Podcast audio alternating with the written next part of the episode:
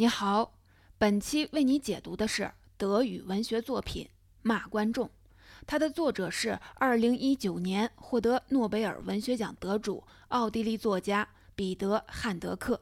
《骂观众》是戏剧剧本，在1966年发表首演，是汉德克早年的代表作。他在中国读者，尤其是中国的戏剧爱好者中间，早就声名远扬。是二十世纪八十年代中国先锋戏剧界的重要启蒙作品之一，包括孟敬辉在内的许多大牌戏剧导演都是汉德克的忠实拥趸。汉德克还是电影《柏林苍穹下》的编剧，在他的帮助下，这部电影的导演维姆·文德斯拿下了戛纳电影节的最佳导演。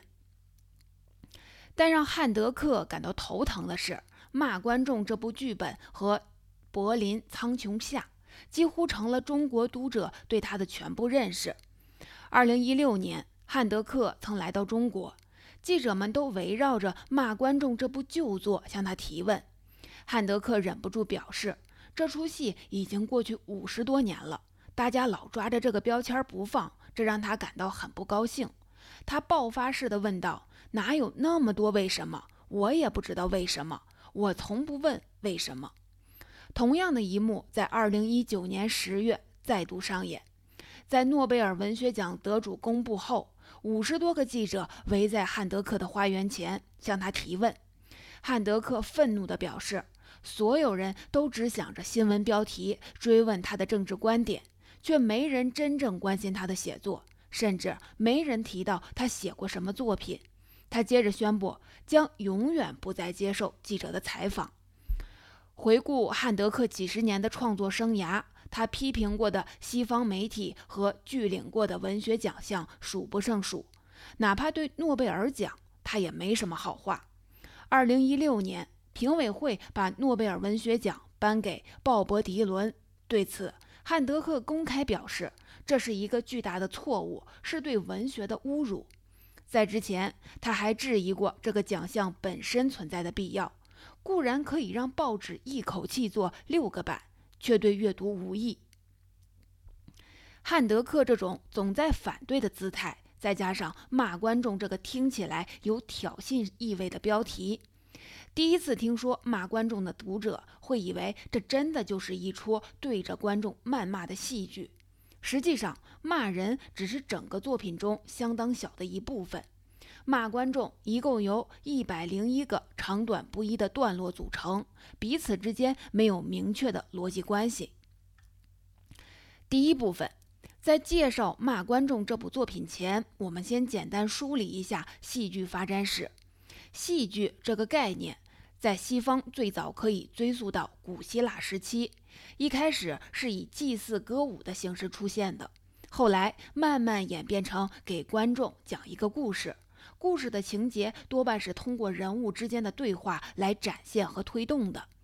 这种情节至上的戏剧在十八世纪和十九世纪逐渐成熟，莎士比亚将传统戏剧推上了高峰。到了十九世纪下半叶。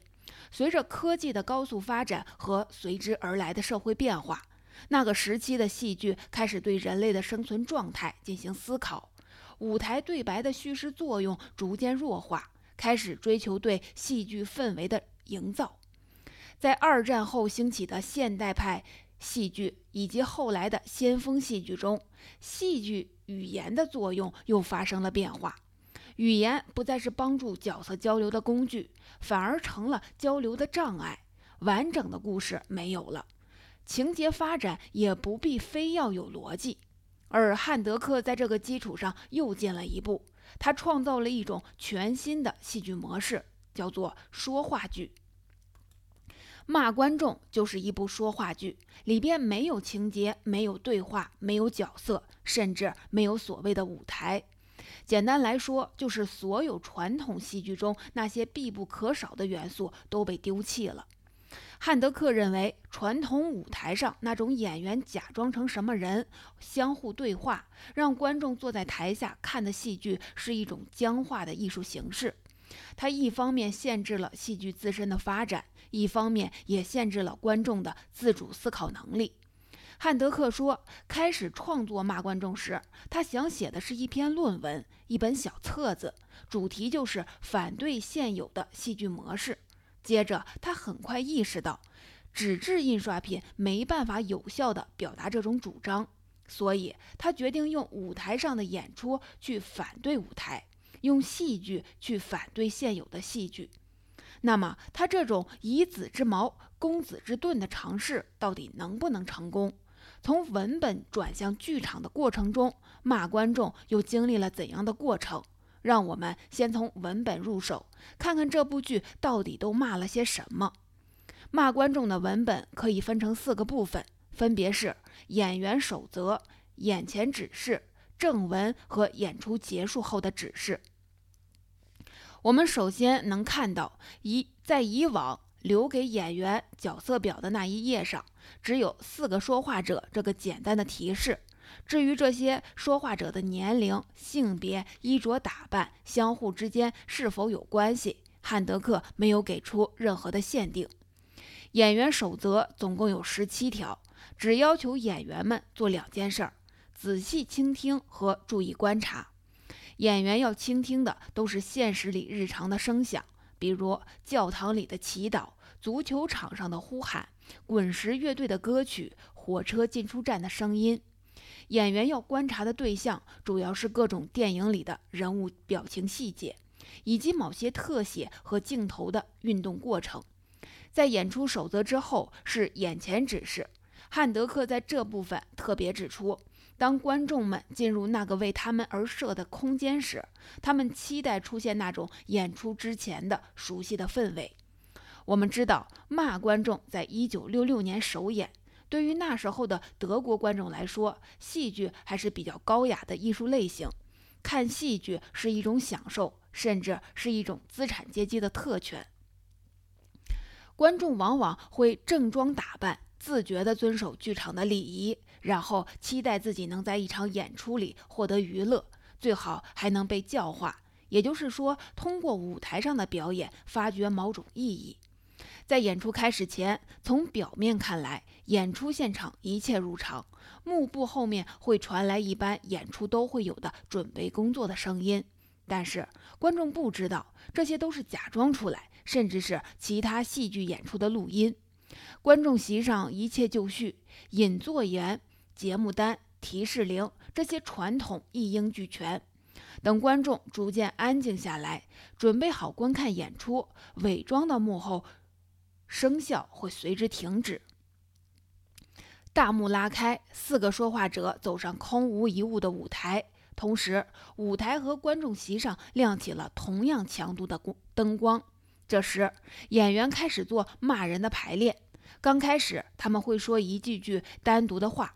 之后，演员的声音相互交织重叠，最终又变成一个单词。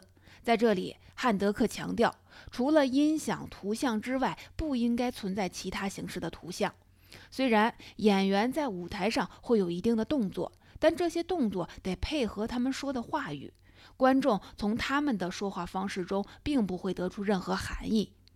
读到这儿，我们能发现，这的确不是一部传统意义上的戏剧作品。他试图在各个方面颠覆戏剧演出的条条框框。首先，在传统的戏剧排演中，对演员发声技巧和形体训练的要求会占很大的比重，因为演员的目的是表演。但是在骂观众这出戏里，演员要冲破剧场的限制，感知剧场以外的世界。其次，观众会在这出戏里看到新媒介对剧场的入侵。比如电影、广播和录音，他们在重现图像和声效方面更精准，也更有观赏性，先天具有大众化和流行性的优势，这是剧场无法回避的问题。最后，最有颠覆意义的就是音响图像的这个概念。一般来说，一般戏剧无论是虚构的还是写实的，总要有一个场景，这个场景是由布景。道具、台词和演员的表演共同表现出来的。舞台和观众席被分割成两个独立的空间，也就是传统戏剧理论中的第四堵墙。这个概念最早在18世纪被提出，意思是说，除了舞台的两侧和背景这三面实体的墙，观众面前还有一道透明的墙。演员就在这个被围起来的房间里表演。这样做的结果是，观众会默认舞台上发生的是一个独立的真实事件。但在汉德克看来，这种表演出来的真实限制了当代戏剧的视野。他创造说话剧的目的，就是要丢开画面，用语言去表现世界。这里要指出的是，声响图像中的图像不是传统意义上基于视觉的表现形式，而是用话语去表现这个世界。这个概念听起来有点抽象，其实就是要用说话的形式去除戏剧的表演性，强调它的事件性。说话剧强调的是演出这个事儿的本身。强调它是即时发生的，不能复制。我们可以把说话剧想象成一个即兴表演，但跟即兴表演不一样的是，骂观众依赖的重心不是演员，而是观众。为什么这么说？让我们接着往下读。第二部分，由于骂观众这个剧本没有情节，没有清楚的结构，要是想跟着文本的顺序和节奏，肯定会被绕得云里雾里。单从字面上看，剧本里只有一大串对剧场艺术的批评和感想，而且很多话都是重复、相互矛盾的。如果概括总结骂观众的话，汉德克其实是在表达先破后立的态度。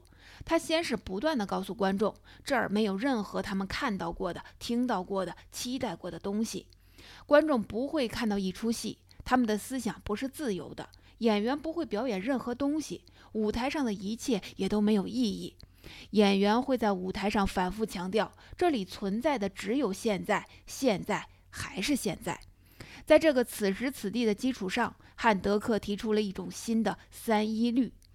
我们知道，传统戏剧理论里的三一律要求剧本创作必须遵循时间、地点和行为上的一致性。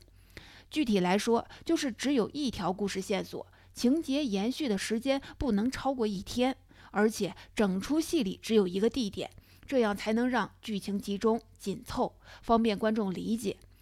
这种一致性是发生在舞台上的，而骂观众的要求把这种一致性拓展到了整个剧场空间，也就是说，要让台上的时间等于台下的时间，舞台和观众席变成了一个统一的空间。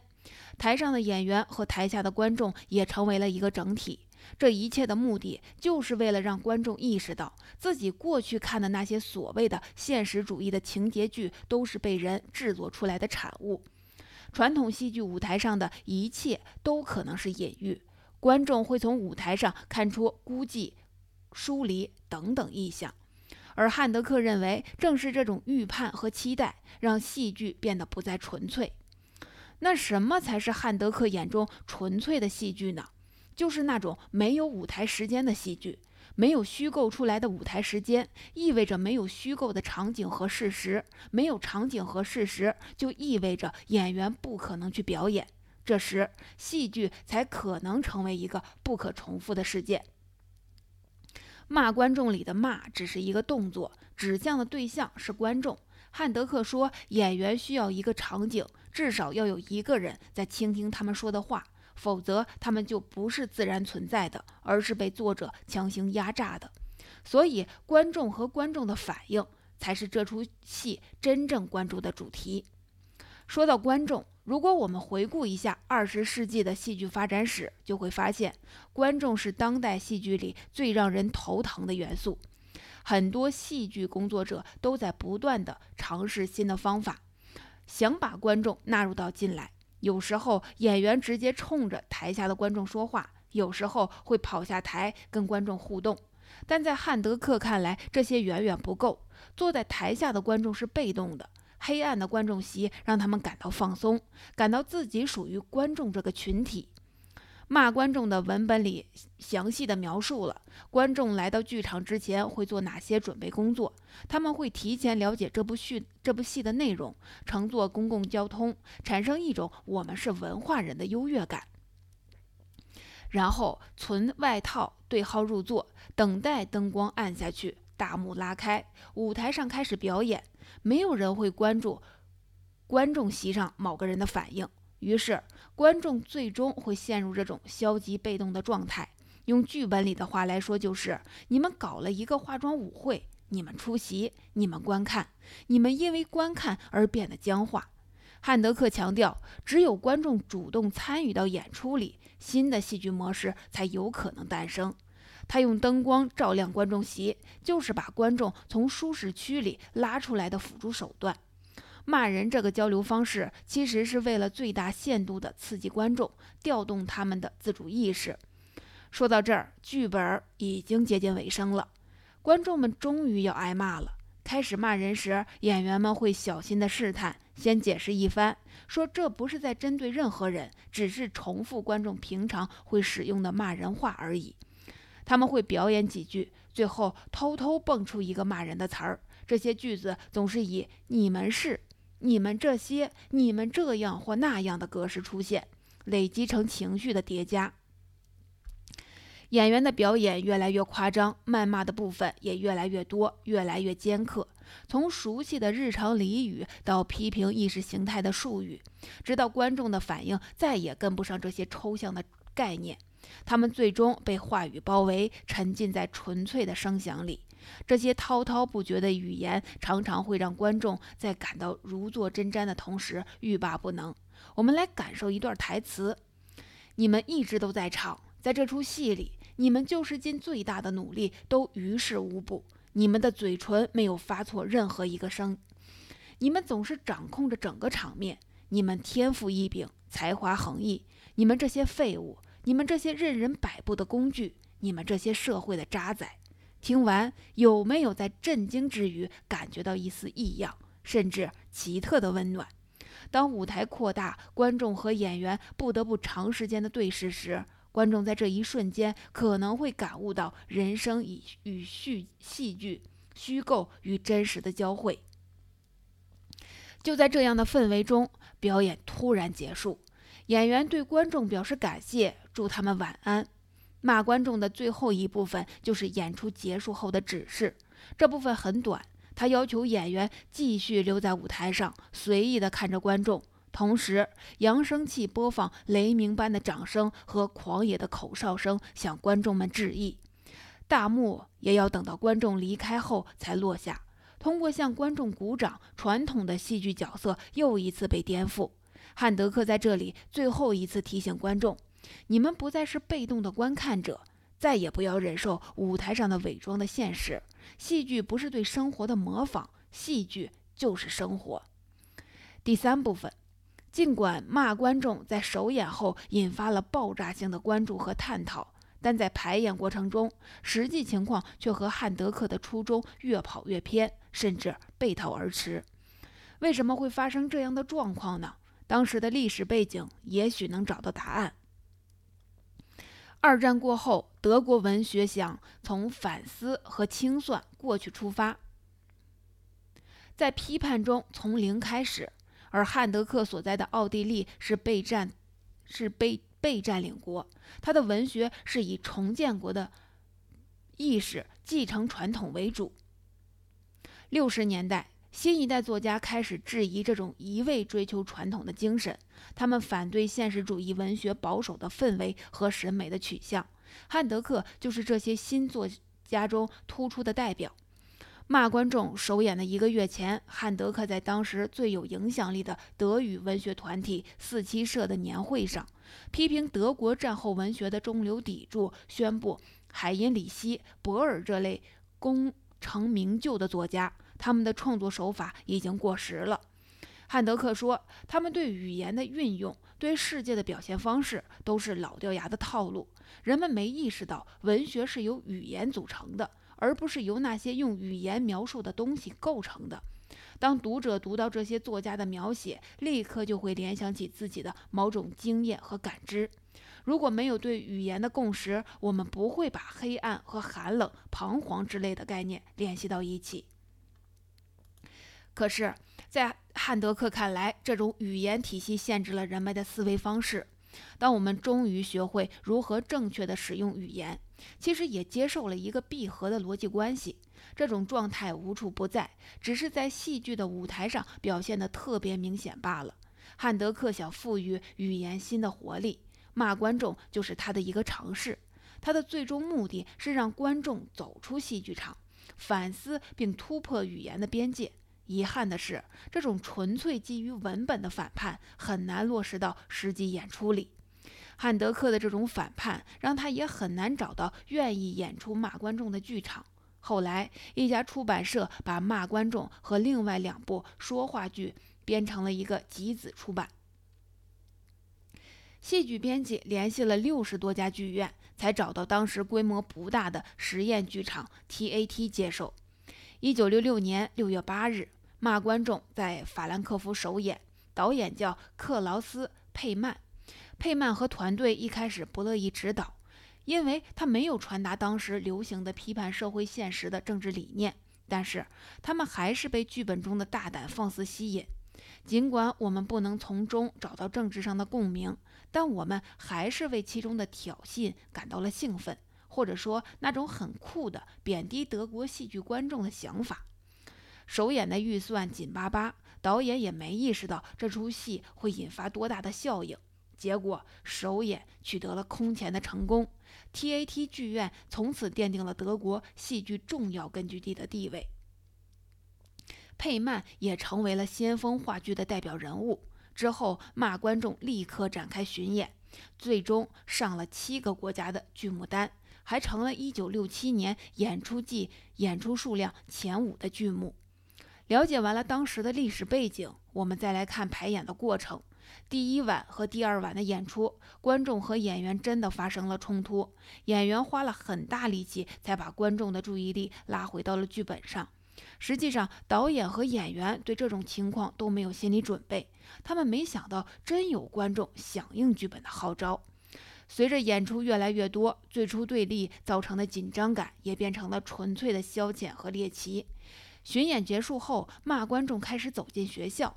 某次演出中，一个学生冲着演员大喊：“慢一点，我在记笔记呢。”两年后的一场演出，有观众拒绝在剧中后离场，大约八十个观众在黑暗的剧场里坐了好几个小时，导致剧院无法关门。之后的演出不得不取消。